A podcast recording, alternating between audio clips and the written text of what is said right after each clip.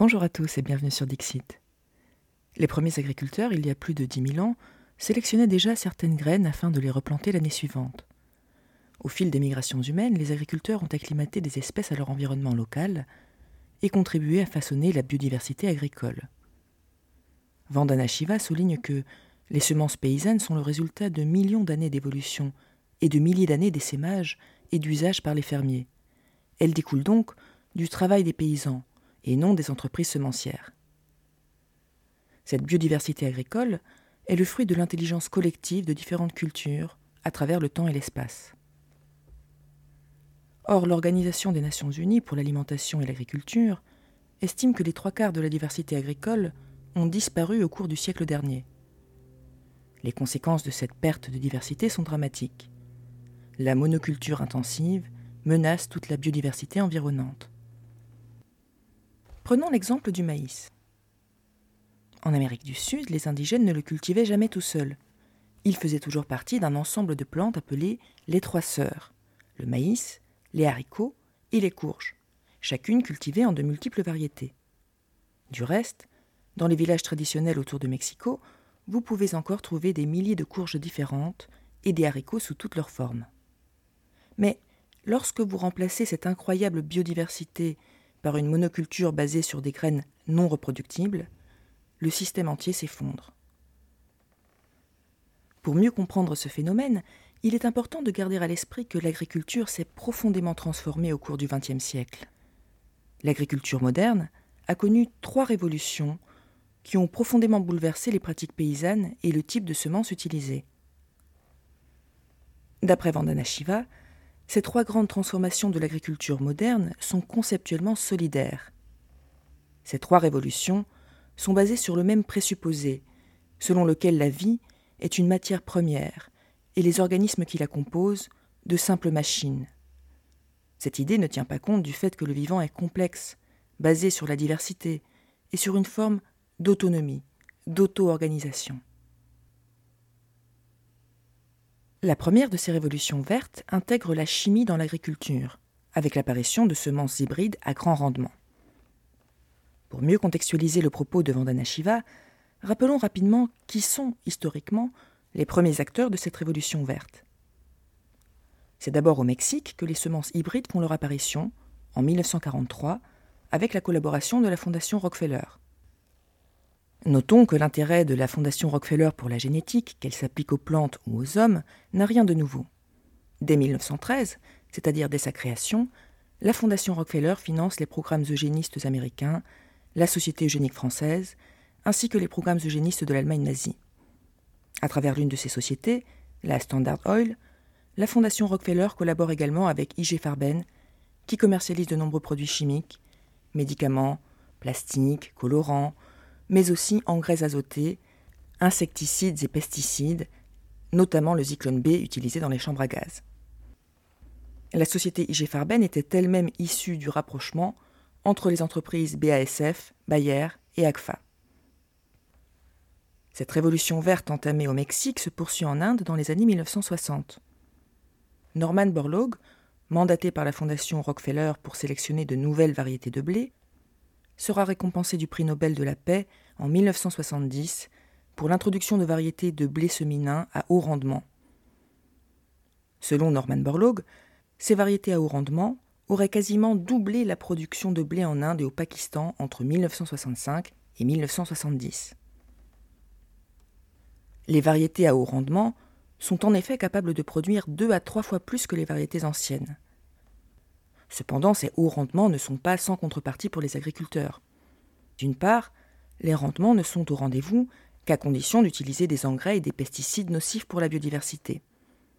D'autre part, les agriculteurs se retrouvent dépendants des grands semenciers pour l'achat de tous leurs intrants semences, engrais, pesticides.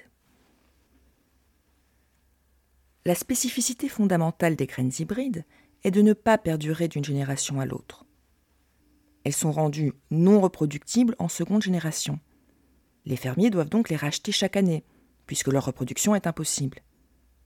L'industrie elle-même affirme que cela crée un marché captif dont les fermiers sont prisonniers. Chronologiquement, la première atteinte au principe des graines paysannes vient donc des graines hybrides, et tout particulièrement du maïs hybride. Dès lors, les semences sont devenues un produit industriel et non plus une pratique paysanne. Avec la première révolution verte, on est donc progressivement passé à une agriculture chimique, où les semences sont produites de façon industrielle. Ces variétés hybrides à haut rendement vont de pair avec l'utilisation de produits phytosanitaires et d'engrais minéraux et sont souvent plus gourmands en eau. La deuxième révolution verte va introduire les biotechnologies dans l'agriculture à partir des années 1990. Quelle est la différence entre semences hybrides et OGM La différence vient du fait que les hybrides ne contiennent pas de gènes issus d'autres espèces et sans rapport avec elles ce qui est le cas des OGM. Autre nuance, les graines hybrides ne peuvent pas être brevetées. Les OGM ajoutent donc une barrière légale, l'interdiction de reproduire les graines. Les semences OGM ont été introduites suite à l'identification en 1977 du plasmide TI de la bactérie du sol Agrobacterium tumefaciens. C'est cette bactérie qui est utilisée pour créer les premières plantes transgéniques. Le principe est simple. Il s'agit de modifier la plante de sorte qu'elle devienne compatible avec les produits chimiques vendus par les multinationales de l'agrochimie. Depuis deux décennies de commercialisation des OGM, la plupart des modifications génétiques s'appuient sur seulement deux caractéristiques. Certaines semences sont conçues pour résister aux herbicides et d'autres pour la lutte contre les insectes nuisibles, semences BT. Les premières produisent des substances afin de survivre aux produits chimiques destinés à éradiquer les mauvaises herbes. Les secondes hébergent en elles-mêmes les pesticides tuant les nuisibles.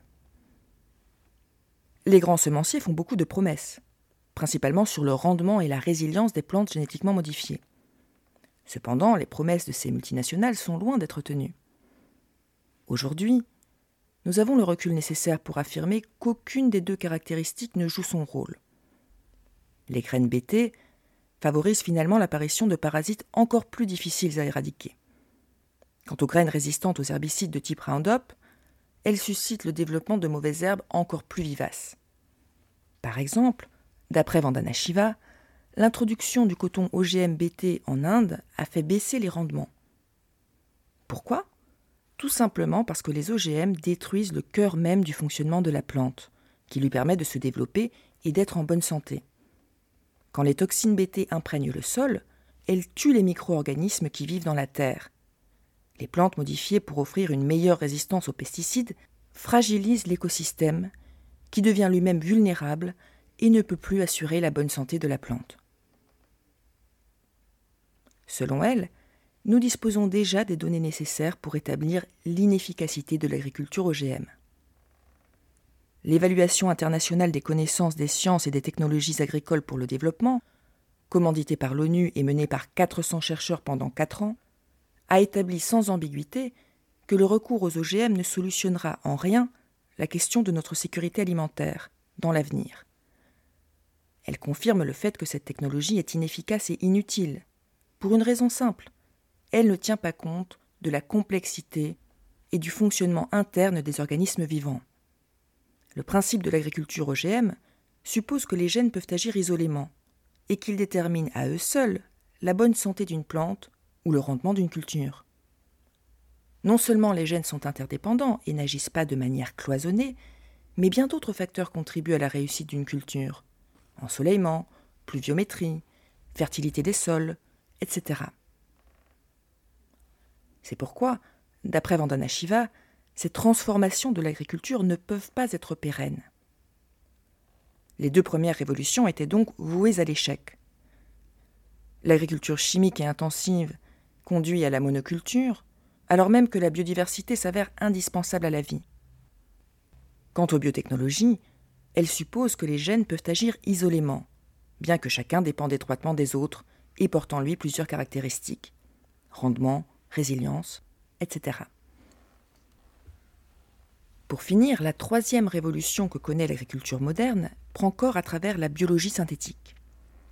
Il s'agit, d'après Vandana Shiva, d'une technologie émergente destinée à transformer des organismes naturels en usines vivantes et en carburant.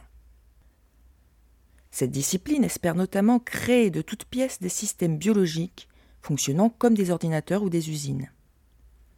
Il s'agit de chaînes de réactions chimiques impliquant la création artificielle de micro-organismes, des bactéries par exemple, utilisées comme des usines cellulaires, produisant des molécules.